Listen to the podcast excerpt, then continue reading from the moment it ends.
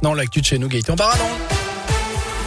Et à la une de l'actus mercredi, une mobilisation pour la paix. Un nouveau rassemblement de soutien au peuple ukrainien est prévu à 18h ce soir devant la mairie de Rive de Gier. Notez d'ailleurs que la ville annonce que son centre communal d'action sociale va centraliser tous les dons, les dons à destination de l'Ukraine. Plusieurs demandes ont déjà été faites de la part des habitants. Ils seront remis dans les prochains jours au secours populaire. L'une des nombreuses initiatives mises en place chez nous, la solidarité s'organise. Dans ce contexte d'ailleurs, un nouveau conseil de défense est en cours à l'Elysée, troisième convoqué par Emmanuel Macron depuis jeudi dernier et donc le début de l'invasion russe en Ukraine. Sur le terrain, justement, l'offensive se poursuit. Septième jour de grève, de guerre, pardon, dans le pays. L'armée russe annonce ce matin avoir pris le contrôle de la ville de Kherson dans le sud de l'Ukraine. Les affrontements ont éclaté aussi à l'est dans la ville de Kharkiv, la deuxième du pays. Des troupes russes parachutées, elles ont attaqué un hôpital selon les autorités ukrainiennes.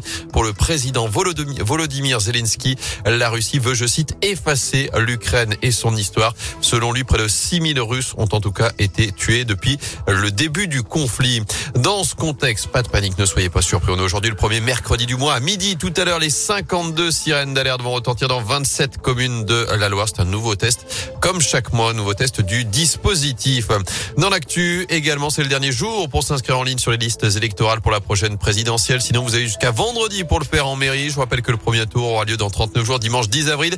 Ils sont pour l'instant 11 candidats sur la ligne de départ. Marine Le Pen, Éric Zemmour et Nicolas Dupont-Aignan viennent d'obtenir leurs 500 parrainages. Pas le cas de Christiane Taubira qui doit prendre la parole dans la journée. En foot, les Verts de retour à l'étra aujourd'hui. Après cette journée cohésion et récupération hier au Chambon-sur-Lignon en haute les joueurs de la SS s'entraîneront ce matin. Séance ouverte au public à partir de 11h à 4 jours du choc face à Metz dimanche dans le Chaudron. Enfin, lui est de retour au Stade de France pour la première fois depuis son titre avec les Verts en 2013. Christophe Galtier, l'entraîneur de Nice, qualifié pour la finale de la Coupe de France après sa victoire face à Versailles hier 2-0. Deuxième demi-finale ce soir entre Monaco et Nantes. Ce sera la Beaujoire partir de 21h15.